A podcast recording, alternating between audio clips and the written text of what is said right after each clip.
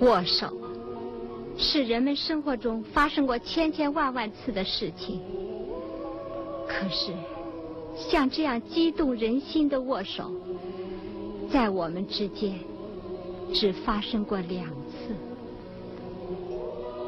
我们怎么会想到，人生中竟有如此曲折的风云变幻？怎么会想到，第二次握手，经过了整整的二十八年？欢迎收听读小说、听电影之《第二次握手》第十二集，作者张扬，电影同期取自一九八零年由董克娜导演的同名电影。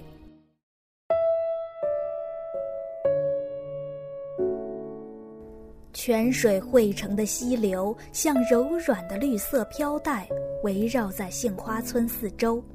水面较宽的地方形成小小池塘，碧波荡漾，点缀着浮萍，摇曳着几茎显现颓势的莲花和开始枯萎的荷叶。天气晴朗了，足有半个月之后，今天开始阴沉。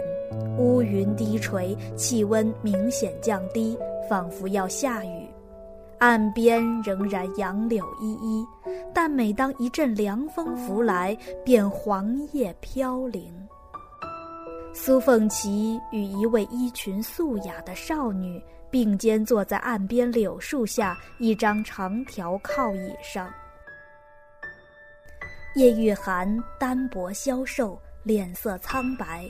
并不漂亮，但五官端正，双眸清澈，留着齐耳短发，显得温存而沉静。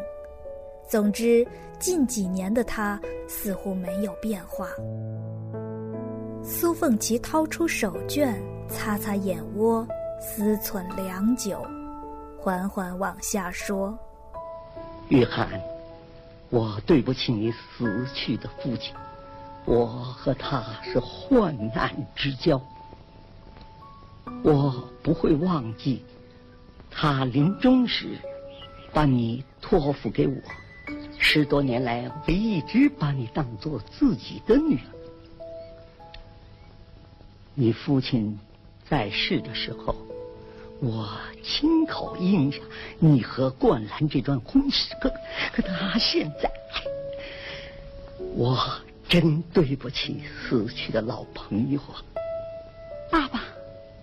叶玉涵望着池塘对岸，孩子，你才华不凡，前途不会在灌篮之下。他既然如此薄情，你又何必太痴心呢？爸爸，您别再说了。少女站起来，脸色惨白，胸脯急剧起伏。玉涵，你……苏凤琪结结巴巴。叶雨涵说着，突然间泪流满面。她紧闭双眼，转过身去，肩膀和整个身躯都在抽搐、颤抖。良久，他强忍住抽泣，一字一顿道：“为了他的学业，我等他二十年。”苏凤琪教授哆哆嗦嗦站起来，惊慌失措地瞅着少女的背影。玉涵。可是少女不再说什么。把面孔在两只手掌中埋了足有十几秒钟，然后抬起脸来，沿着卵石铺砌的小径朝杏花村大门跑去，很快就消失在杏树和杨柳的浓绿之中。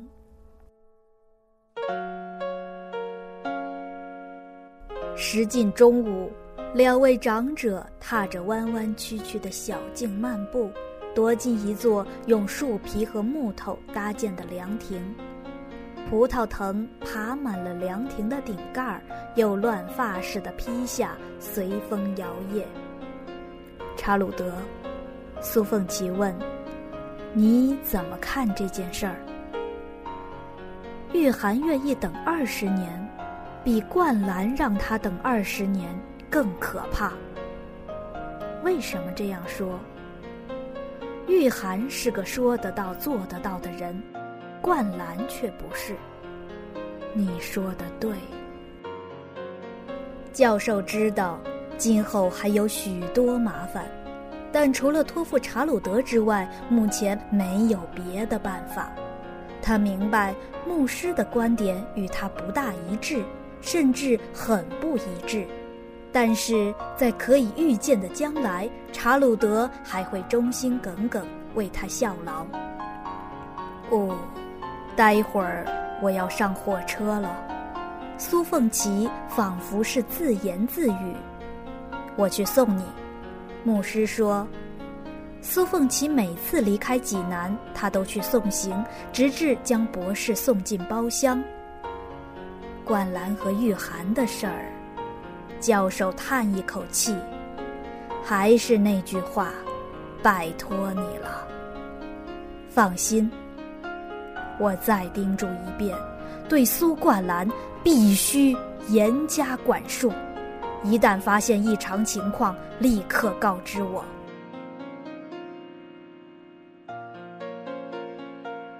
苏冠兰躲在寝室里给丁杰琼写信：“亲爱的琼姐，今天是圣瓦伦丁日，情人节。今天，全世界的有情人将互赠鲜花、心形首饰或巧克力，我俩却只能用纸和笔。”苏冠兰跟丁杰琼约定。每年情人节那一天都要给对方写信。现在苏冠兰接着写道：“哪见过我俩这样的爱人、恋人、情人呢？相识相爱将近五年了，一千六百多个日日夜夜，居然连一次面也不曾见过。”情人节之际，竟然连几朵鲜花、一束玫瑰也不能彼此馈赠，更别说想象之中和期盼已久的相拥相吻，真是令人感慨、悲哀。真没想到。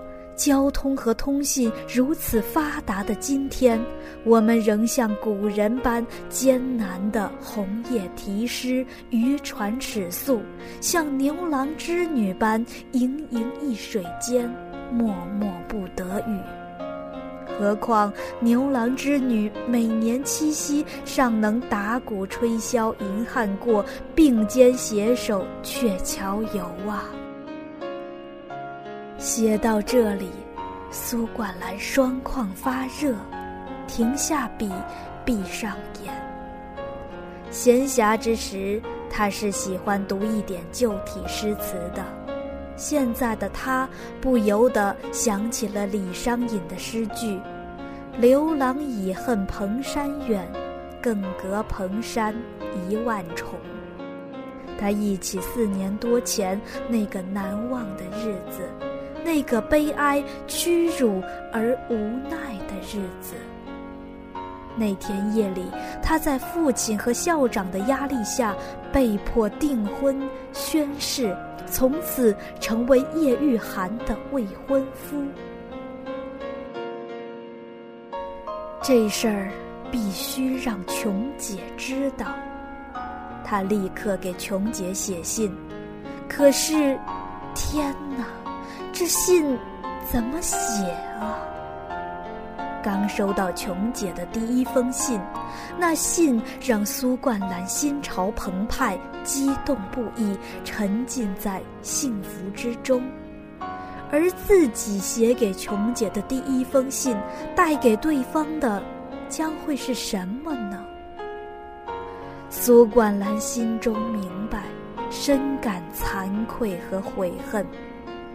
但是这信不能不写，这事儿不能不谈，不能让琼姐长久的蒙在鼓里。琼姐收到信后，果然深感震惊。她很快回了信，看得出信纸上满是泪水浸染的痕迹。琼姐写道：“她几乎要成为宿命论者了，预感到某种浓重阴影笼罩着她今天和今后的命运，使一切都变得冷酷无情。”命运不断的赐福于我，又不断的惩罚我。上帝赐予我那么好的双亲，可又无情的把他们从我身边夺走。上帝把你赐予了我，可事情居然变成这样。真没想到，我还没开始恋爱呢，便已遭逢失恋。真没想到，我爱上的竟是另一个女子的未婚夫。我有一种不祥的预感，即你将为你的订婚、你的誓言付出代价，很大的，甚至是终身的代价。因为你人品很好，这就决定了你必然会为自己说过的一切负责。而我爱的，就是你的人品，你对人负责的精神。天哪，命运竟能以这种方式揶揄人！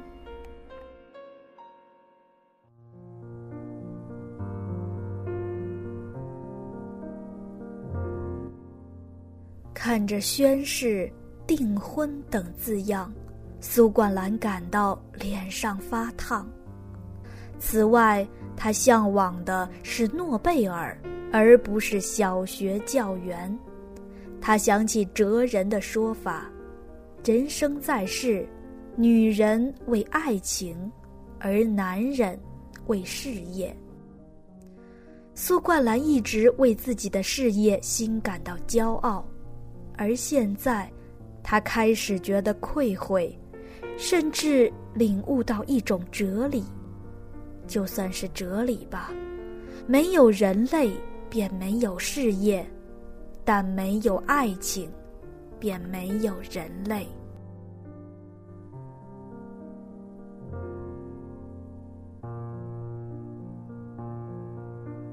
不要责怪我，灌篮弟弟，我知道自己太过分了，也许还苛刻、自私。你刚回去就遇到这种突然袭击，措手不及，你连个商量的人也没有，一切靠你独立应对。你自以为是，给对方出了个二十年的难题，你做到了你当时认为该做的和能做的事。这也说明你不了解女性，不懂得上帝当初何以创造夏娃。女性是为爱情而存在的，正是爱情使人类作为一个物种得以生存和进化。即如我吧，别说二十年，为了真正的爱情，哪怕付出终身、付出生命，我也情愿。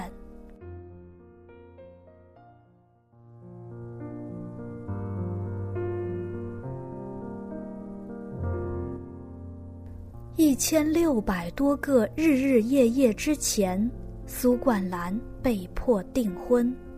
苏凤琪离开济南的当晚，朱尔同告诉苏冠兰：“今后你与琼姐通信，务必特别小心，千万不能被普罗米他们察觉。你最好不要自己去投寄信件，琼姐的来信更万万不能再寄到齐大了。”他坦诚相告，他当初住在芝兰浦，就是普罗米特意安排的，为了让我监视你。朱尔同说，他说你是良家子弟，监视是为了防止你误入歧途而已。朱尔同的大哥朱雨桐是山东省立第一师范的国文教师，家在济南。朱尔同说：“我大哥为人很好，今后琼姐的信就寄给他转交吧。”他还当机立断跑到邮局，以苏冠兰的名义给琼姐拍了个电报，简略告知了今后的通信方式和采用这种通信方式的原因。苏冠兰感激朱尔同，并接受了他的好意。除此而外，他也没有更好的办法。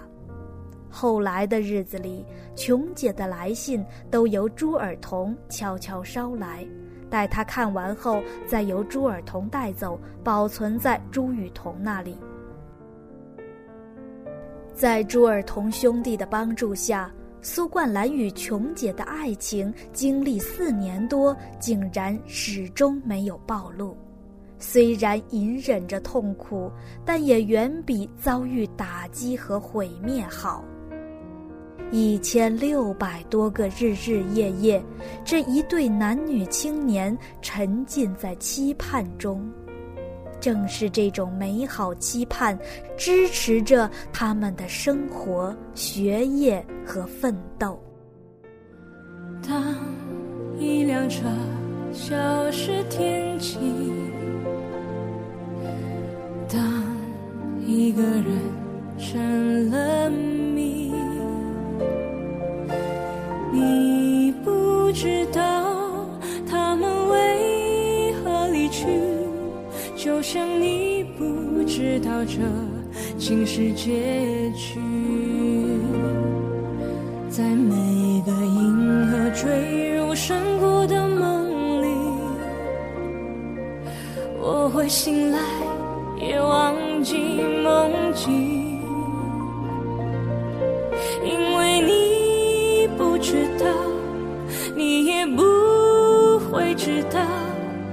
失去的就已经失去。当一艘船沉入海底，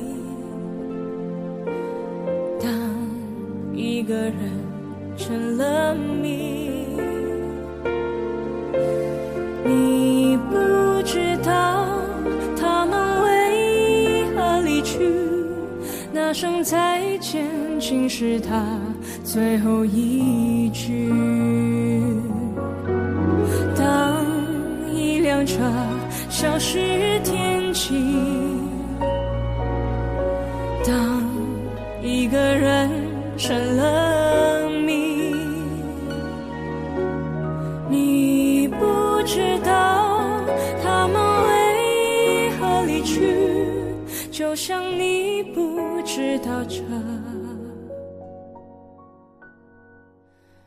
是结局。